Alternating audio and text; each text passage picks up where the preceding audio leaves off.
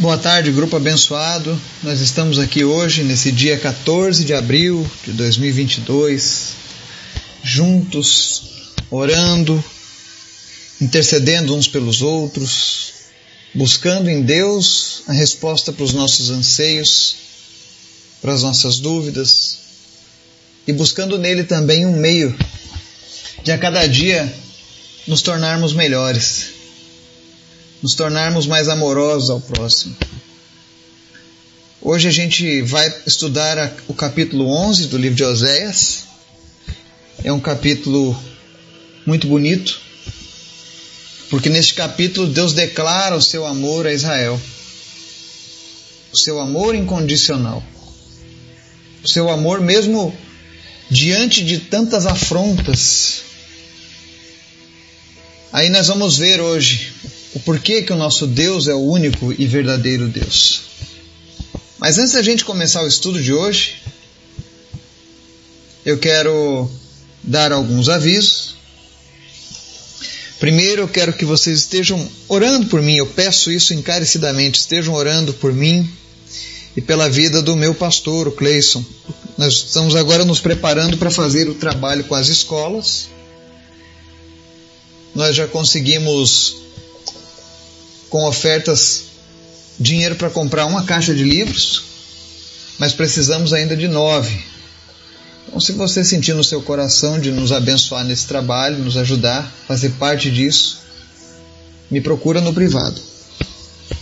Mas lembre-se de estarem orando para que esse projeto alcance todas as escolas e que a gente possa replicar ele em outras cidades do país. Amém? Peço também que você esteja orando pelos pedidos da nossa lista de orações, lá do nosso grupo. Nunca cesse de orar. Mesmo que você não esteja vendo, a palavra diz que nós andamos por fé e não por vista. Então ande por fé. Quando você dobrar o teu joelho orando por aquela lista, apresentando cada nome, ore como se fosse alguém muito próximo de você, porque é esse o desejo do Senhor quando a gente intercede por alguém. Eu digo a vocês, intercessão nunca, nunca tinha sido meu forte. Eu pensava que eu não tinha um chamado para um ministério de intercessão. e Deus me colocou nessa linha. Já estamos há dois anos e 14 dias ininterruptos. Todos os dias orando, todos os dias intercedendo. E o interessante disso é que quanto mais você ora, quanto mais você busca do Senhor, mais você enxerga os milagres dele. Então não cesse de orar, não cesse de clamar, amém? Vamos orar? Obrigado, Deus, por tudo que o Senhor tem feito, pela tua graça, pela tua bondade, pelo teu Espírito Santo que nos acompanha. Obrigado, Jesus, pelos teus milagres. Obrigado, Senhor, por tudo que o Senhor tem feito. O Senhor é sempre bom. Eu quero te apresentar as pessoas que nos ouvem nessa tarde. Pedir que o Senhor esteja trazendo cura, trazendo restauração, trazendo, meu Deus, a tua presença na vida dessa pessoa, dessa família, desse casamento, desse negócio. Tu és o Deus que tem cuidado de nós, Pai. Tu és um Deus amoroso Tu és um Deus que nos ama e nós te amamos também, Jesus. Nós queremos declarar nessa tarde o nosso amor a Ti, Jesus. Como teus filhos, como teus servos, como teus amigos, nós declaramos: Nós te amamos, Jesus. Nós desejamos a Tua presença acima de qualquer coisa nas nossas vidas.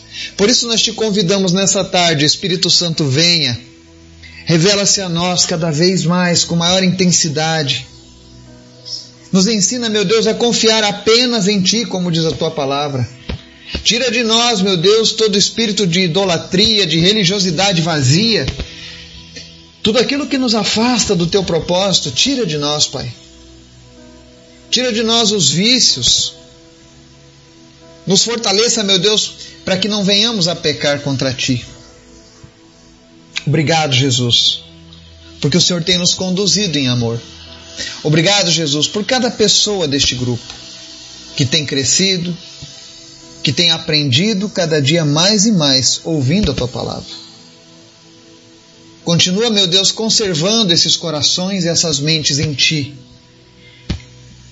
E que eles possam dar muitos frutos na Tua presença. Que assim como eles foram alcançados pela Tua palavra, assim como eles se sentiram atraídos pelo conhecimento do Senhor, eles possam ser usados para atraírem outros para a Tua presença, para a Tua glória, Pai. Obrigado por este grupo, Jesus. Foi um presente do Senhor para as nossas vidas. Obrigado, Deus, porque o Senhor não me deixou desistir. Porque o Senhor me deu perseverança. O Senhor me deu entendimento, o Senhor me deu conhecimento, o Senhor tem me dado sabedoria, Deus, para todos os dias trazer alimento novo para cada uma dessas pessoas. Porque eu sei que elas são especiais para ti, Jesus.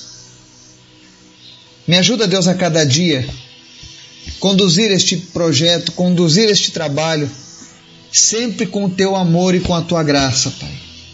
Não permita, Deus, que o meu coração seja enganoso e venha colocar a minha opinião, mas que seja sempre, Deus, o teu direcionamento sobre as nossas vidas. Obrigado, Jesus, por cada vida. Eu oro em especial, Senhor, nessa tarde pela vida do João Rodrigo, esse adolescente. Ele tem 13 anos, Pai. Ele tem uma vida pela frente, Jesus. E eu oro agora em nome de Jesus, Pai. Da mesma maneira, Senhor, que o Senhor tem realizado milagres, assim como o Senhor resgatou Gabriel, resgata, Deus, nessa tarde o João Rodrigo. Em nome de Jesus, nós repreendemos agora, Deus, todo problema, toda ação causada por esse traumatismo craniano. Em nome de Jesus, sequelas, traumas sejam sarados agora em nome de Jesus. Coma Seja desativado agora o coma na vida dele, que ele venha despertar agora, em nome de Jesus. E, Senhor, de uma maneira sobrenatural, cura ele, Jesus. Aonde houve, meu Deus, perda de massa encefálica ou dano cerebral, em nome de Jesus, restaura, Deus, como no dia em que o Senhor formaste ele no ventre da sua mãe. Visita agora o João, Deus. E em nome de Jesus, Pai, que essa família possa se alegrar nessa Sexta-feira Santa, nesse domingo de Páscoa, que eles possam se alegrar com esse filho que estava morto e reviveu. Espírito Santo de Deus, sopra o fôlego de vida sobre a vida do João Rodrigo nesse momento. E Senhor, é pela tua graça, é pela tua misericórdia que nós clamamos nessa tarde.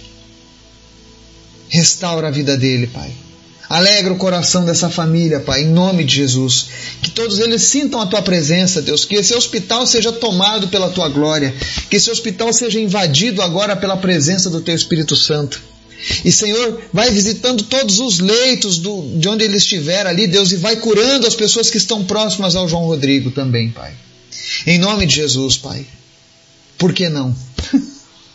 tu és o Deus que pode todas as coisas. E nessa tarde nós queremos ousar na nossa fé e declarar a cura, Deus, de todos aqueles que estão internados no mesmo local que o João Rodrigo, Pai. Faz um grande milagre. Levanta uma nuvem de testemunhas ali, Pai. Te apresento também, Deus, a vida da Maria. Fortalece cada vez mais a vida dela. Livra, Senhor, os nossos jovens, os nossos adolescentes de toda a cilada do inimigo. Em nome de Jesus, espírito de opressão, de depressão, saia da vida dela agora, em nome de Jesus. Solte as nossas crianças, solte os nossos jovens, solte os nossos adolescentes, em nome de Jesus. Também te apresento, Deus, a vida da Cecília. E nós oramos hoje para que ela seja curada do diabetes tipo 1.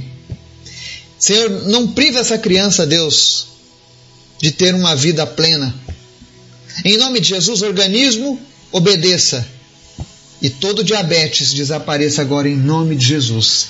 E se tem mais alguém ouvindo essa mensagem que luta contra o diabetes, seja curado nesse momento em nome de Jesus. Receba a sua cura. Deus, obrigado por tudo. Obrigado porque nós podemos confiar em Ti. nos ensina nessa tarde, falando através da tua palavra, em nome de Jesus. Amém. Oséias capítulo 11. Nós já estamos chegando ao fim da nossa jornada junto com o profeta Oséias. E tem sido uma verdadeira viagem e uma verdadeira reflexão para mim fazer esse estudo novamente com vocês. Porque eu tenho certeza que, assim como eu, você também tem se aproximado mais de Deus. Tem entendido muito mais a questão do, do quão difícil é para aqueles que praticam a idolatria se aproximarem de Deus. É como você botar uma roupa linda, pentear bem o seu cabelo, colocar uma belíssima maquiagem, no caso de uma mulher, e colocar um perfume que cheira a lixo para tentar atrair o seu amado. Assim é a idolatria, assim é o pecado das nossas vidas. E Oséias bate diretamente contra isso. Mas hoje nós vamos ver uma declaração linda de Deus, uma declaração de amor de Deus para o seu povo. Algo que nos anima. E a leitura da palavra diz assim: quando Israel era menino, eu o amei, e do Egito chamei o meu filho. Mas quanto mais eu o chamava, mais eles se afastavam de mim. Eles ofereceram sacrifícios aos Baalins e queimaram incenso para os ídolos esculpidos. Mas fui eu quem ensinou Efraim a andar, tomando-o nos braços. Mas eles não perceberam que fui eu quem os curou. Eu os conduzi com laços de bondade humana e de amor. Tirei do seu pescoço o jugo e me inclinei para alimentá-los. Acaso não voltarão ao Egito e a Assíria não os dominará porque eles se recusam a arrepender-se? A espada reluzirá em suas cidades, destruirá as trancas de suas portas e dará fim aos seus planos. O meu povo está decidido a desviar-se de mim. Embora sejam conclamados a servir ao Altíssimo, de modo algum o exaltam. Como posso desistir de você, Efraim? Como posso entregá-lo nas mãos de outros, Israel? Como posso tratá-lo como tratei Admar? Como posso fazer com você o que fiz com Zeboim? O meu coração está enternecido, despertou-se toda a minha compaixão. Não executarei a minha ira impetuosa, não tornarei a destruir Efraim, pois sou Deus e não homem, o santo no meio de vocês, não virei com ira. Eles seguirão o Senhor, ele rugirá como leão. Quando ele rugir, os seus filhos virão tremendo desde o ocidente. Virão voando do Egito como aves, da Síria como pombas. Eu os estabelecerei em seus lares, palavra do Senhor. Efraim me cercou de mentiras, a casa de Israel de enganos, e Judá é rebelde contra Deus, a saber, contra o santo fiel. Amém? Deus começa lembrando de quando ele chamou Israel, ainda menino, ele compara a uma criança. E ele diz: Eu o amei quando era menino, e do Egito chamei o meu filho. E nós, é bom a gente lembrar essa passagem porque estamos agora na semana da paixão, onde as pessoas celebram a Páscoa. E a Páscoa originalmente é uma festa judaica, que foi a saída do povo do Egito. Tá? Quando Deus tirou o povo de Israel do Egito. Essa é a verdadeira Páscoa dos judeus a saída do povo do Egito. E aqui Deus está lembrando como foi essa, essa saída desse povo. Foi por causa do amor de Deus para esse povo. Mas aí ele lembra no verso 2 que quanto mais Deus os chamava, mais eles se afastavam. Como um pai que quer andar na presença dos seus filhos, mas os filhos não querem andar mais com o pai. E o problema de tudo isso, ele diz no verso 2: eles ofereceram sacrifício aos Baalins. Os Baalins eram os ídolos do panteão cananeu. Para você entender um pouco mais, existem vários panteões de deuses: o panteão grego, o panteão romano, o panteão cananeu, o panteão nórdico, com seus vários deuses maiores e deuses menores, né? Enfim, aquela tentativa do homem de criar um Deus que se adeque à sua necessidade, um padroeiro, né? Então eles ofereciam sacrifícios aos Baalins e queimaram incenso para os ídolos esculpidos. Às vezes as pessoas me dizem assim: ah, não, acender um incenso ali diante do Buda, isso não tem problema, né? Olha aí o que Deus está dizendo: queimaram incenso para os ídolos esculpidos. Se você gosta de fazer essa prática, especialmente aqueles que gostam da cultura oriental, ah, cultura indiana, hindu, vamos acender um, um incenso né? Diante daquela estatuazinha do ídolo esculpido, pode ser um, aquele elefante, pode ser uma Shiva, pode ser um Buda, ah, não faz mal, eu tenho Deus no meu coração, isso aqui é só porque eu acho legal. Muito cuidado, Israel fazia isso. Oferecia incenso, queimava incenso para ídolos esculpidos. E isso incitava a fúria de Deus contra o pecado. E aí ele diz no verso 3: Mas fui eu quem ensinou Efraim a andar, tomando-o nos braços, mas eles não perceberam que fui eu quem os curou. Quantas vezes as pessoas recebem algo de Deus, mas atribuem a outros a cura? Eu já vi pessoas que receberam um milagre de Deus, mas na hora de honrar, eles resolveram honrar outras pessoas prepostas de Deus, segundo eles. Ah, eu vou honrar a Paulo. Porque esse milagre foi o São Paulo quem, quem fez para mim. E honrando a ele, eu estou honrando a Deus, porque ele era servo de Deus. Olha, essa lógica não existe na Bíblia. Toda honra e toda glória deve ser dada apenas a Deus. Não cometa o erro de Israel. Israel foi cuidada pelo Senhor, mas eles não percebiam mais isso. Atribuíam a outros deuses. No verso 5, Deus diz assim: Acaso não voltarão ao Egito e a Assíria não os dominará porque eles se recusam a arrepender-se? Quando Deus fala aqui sobre voltar ao Egito, Ele está falando aqui da, da memória da escravidão que eles viveram lá no Egito. Eles viveram um período de escravidão no Egito. E Deus está dizendo agora, de uma maneira profética, que a Síria faria de Israel novamente seus escravos porque eles não quiseram se arrepender.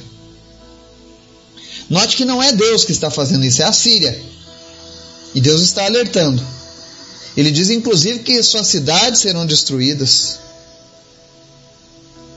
na base da espada, ou seja, da luta. O verso 7 ele diz assim: Meu povo está decidido a desviar-se de mim. Israel não queria andar com Deus. Israel amava andar no pecado. Ela amava as coisas espúrias, ela amava a sujeira em que ela estava vivendo, porque de algum modo nem tudo estava perdido, eles tinham uma certa prosperidade e para eles estava muito bom assim. E eles não exaltavam Deus. Esse é o problema de quando as nações se desviam de Deus. E quando tudo parece que não tem mais jeito, porque o povo estava decidido a ir contra Deus. Nós vemos agora no verso 8 por que, que o nosso Deus é diferente? Por que, que Ele é o verdadeiro Deus? Ele declara o seu amor no verso 8, dizendo assim: Como posso desistir de você, Efraim? Como posso entregá-lo nas mãos de outros, Israel? Como posso tratá-lo como tratei Admar? Como posso fazer com, com você o que fiz com Zeboim? O meu coração está enternecido, despertou-se toda a minha compaixão. Essa é uma declaração de amor de Deus ao seu povo. E não apenas a Israel. Tem pessoas que ouvem a nossa mensagem, e eu não digo isso de uma maneira profética apenas, mas porque se você está ouvindo essa mensagem, não é uma coincidência, você não fez isso porque você não tinha nada mais importante para fazer, mas é porque Deus de alguma maneira quer falar ao teu coração.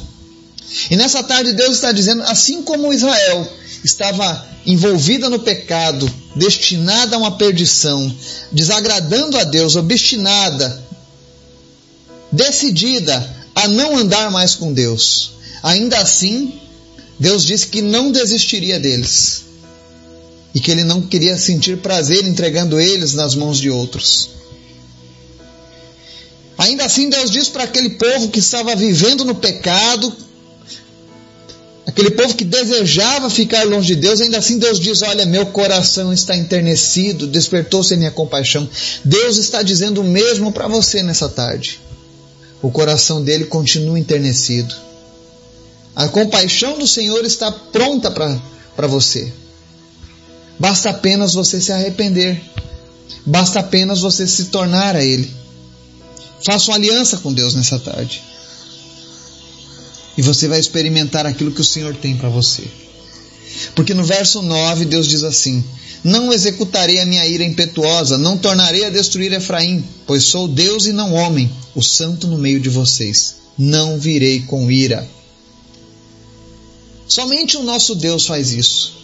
Na mitologia grega, Zeus se deitava com mulheres, fazia filhos bastardos, e quando ele era contrariado, ele ia lá e punia, se vingava, se irava, porque a concepção do deus grego era praticamente um, um homem com superpoderes, mas com, consistia ainda em manter aquele caráter caído, decadente dos homens. E no caráter humano, é sempre o toma lá da cá. Você me feriu, eu vou lá e firo você. Você fez algo para me prejudicar, eu vou lá e me vingo de você. E Deus está dizendo: Eu sou diferente, eu sou Deus e não homem. Eu sou um santo no meio de vocês, eu não vou vir com ira. Deus não está vindo fazer vingança.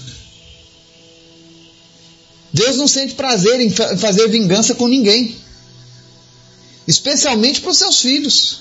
Ele diz: Não virei com ira. Deus está dizendo: olha, vocês precisam ser punidos? Precisam. Mas o meu coração está quebrantado por vocês. Eu não vou permitir que vocês sejam destruídos por completo. Porque eu ainda tenho grandes planos para vocês. Eu não sou como esses outros deuses que vocês têm seguido. Eu não sou como os governantes que vocês têm visto. Eu sou o santo. Eu sou Deus. E aí nós vemos Deus mostrando o quão maravilhoso ele é. E olha que tem gente que diz: ah, o Deus do Antigo Testamento era um Deus irado e o Deus do Novo Testamento é diferente. Então são dois, não são, é o mesmo. A questão é como Deus se apresenta. Ele se apresenta como justo. E é por conta dele ser justo que ele diz: Não virei com ira. Ele está acima disso. É por isso que nós amamos esse Deus. Mesmo quando estamos errados, mesmo quando estamos distantes dele, olha que todos nós estivemos distantes de Deus. A Bíblia diz que todos pecaram e foram destituídos da glória de Deus. Ainda assim, hoje nós estamos aqui, ouvindo a palavra dele, sendo abençoados por ele, abençoando as nossas famílias, as nossas cidades, as nossas nações, tudo isso porque o amor de Deus prevaleceu nas nossas vidas. E aí no verso 10 e 11 há uma profecia. Diz assim: Eles seguirão ao Senhor, ele rugirá como leão. Quando ele rugir, os seus filhos virão tremendo desde o ocidente. Vocês sabem quem são esse leão? Esse Senhor aqui, Jesus, o leão de Judá. Deus está dizendo que eles seguirão ao Senhor. Essa profecia ainda está se cumprindo. Muitos judeus têm reconhecido o Messias em Jesus. Mas muitos outros ainda virão. E no final, lá no Apocalipse, será o desfecho dessa passagem. Mas o verso 11 tem aqui uma profecia tremenda da Bíblia. Ele diz assim: Virão voando do Egito como aves, da Síria como pombas. Eu os estabelecerei em seus lares. É Deus falando sobre o dia em que Israel voltaria a ser nação. Eu imagino o profeta dizendo isso: virão voando do Egito como aves, da Síria como pombas, virão do ocidente, né? Imaginem um profeta, cerca de mil anos antes de Cristo, tendo uma visão dos aviões da ONU trazendo o povo judeu de volta para sua terra em 1948. Imagine isso. Qual é a visão que esse profeta, que nunca tinha visto um avião na vida, quando ele vê o céu cheio de aviões vindo rumo a Israel, trazendo o seu povo? Pombas, aves. Quando um avião está de longe, você não acha que é um pássaro? Não é assim? Pois é, se coloca no lugar do profeta. E de um jeito fantástico ele diz: virão voando do Egito como aves, da Síria como pombas. Já se cumpriu essa profecia em 1948. Deus já começou a estabelecer eles em seus lares. E isso foi algo prometido por Deus. Se cumpriu quase dois mil anos depois, mas se cumpriu. Por isso que eu digo: tudo aquilo que Deus falar, creia. Creia, porque Ele tem poder. Ele é real, ele é verdadeiro. O que, que nós aprendemos nesse capítulo 11? Qual o resumo de tudo isso? É que o amor de Deus é realmente grandioso, é extraordinário. Mesmo com a nossa rejeição, ele se mantém fiel e amoroso. O Senhor não nos deixa. Inclusive porque ele percebe a nossa fragilidade, e condição do pecado. Ele sabe que o pecado afeta o nosso desejo por Deus. Se você não tem sentido o desejo de buscar a Deus, é porque você está sendo tomado pelo pecado na sua vida. E precisa de um tratamento de choque. Convide o Espírito Santo para tratar a sua vida. Mas não permita que o desejo por Deus desapareça da sua vida. Que Deus nos abençoe. Que Ele nos guarde e amanhã nós teremos uma palavra diferente. Nós vamos fazer uma pausa no livro de Oséias para trazer a nossa mensagem da sexta-feira da paixão. Amém? Que Deus te abençoe. Em nome de Jesus.